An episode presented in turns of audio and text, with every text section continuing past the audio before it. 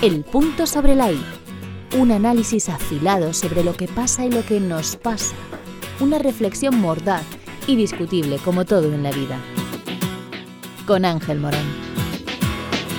Hoy violencia degenerada. Vil, miserable, dantesco, monstruoso, inconcebible. Los adjetivos quedan cortos para calificar los crímenes de Ana y Olivia.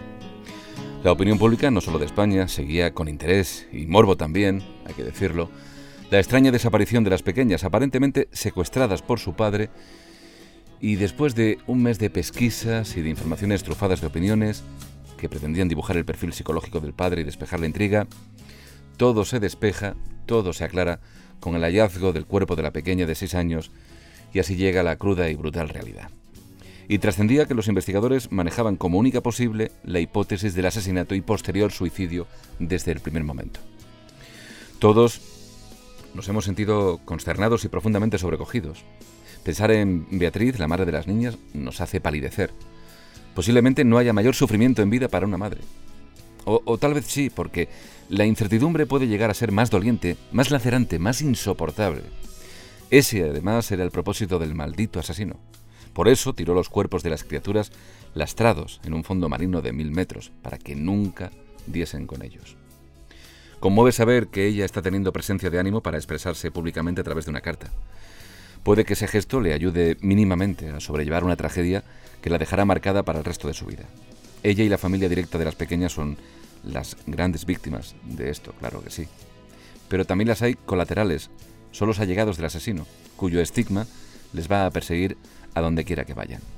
Cuando se producen sucesos de esta magnitud, se genera un terremoto social, mediático y también político. Es tema de comentario general. Se habla de ello en todas partes y a todas horas. El foco público se centra en la barbarie cometida por un psicópata. Y de nuevo sobre la mesa la violencia machista como eje del debate y la discusión.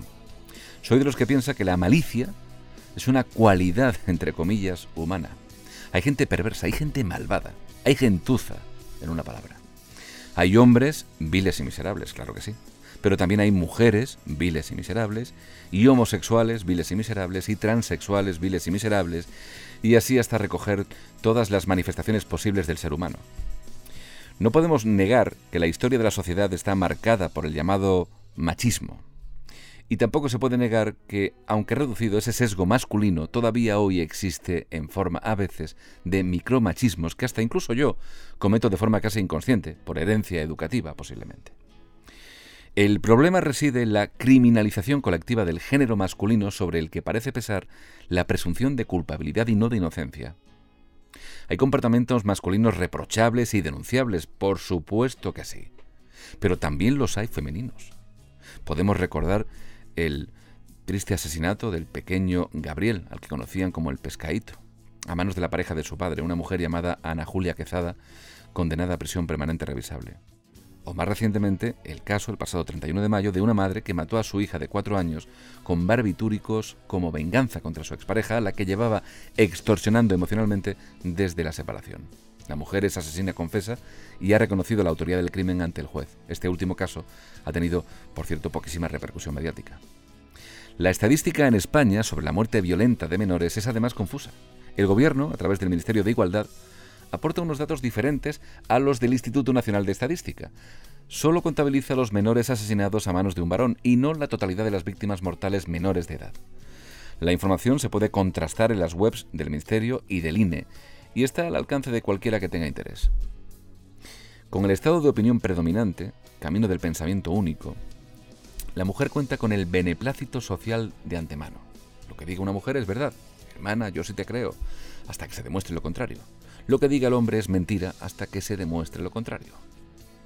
No estamos, sin embargo, en una lucha de sexos, aunque algunos y algunas se empeñen en ello. ¿Qué es eso que dice Irene Montero de que tenemos que tener una justicia feminista? Como dijo el otro día. La justicia no puede diferenciar el género en un crimen porque dejaría de ser justicia igualitaria para ser justicia ideologizada o sesgada. Cualquier tipo de violencia ha de ser perseguida y castigada sean quienes sean la víctima y el victimario. Cualquier acto violento debe ser condenado. Pero las presunciones siempre han de ser de inocencia. No es lícito otorgar al género culpabilidades o inocencias de antemano. Los prejuicios nunca deben estar en la ecuación. El execrable crimen de Ana y Olivia es una tragedia que encoge el corazón a cualquier ciudadano de bien. Pero la utilización política de este suceso demuestra una vez más que nuestros dirigentes son a menudo seres indignos que aprovechan cualquier oportunidad para imponer ideologías. ¿Has escuchado? El punto sobre la I.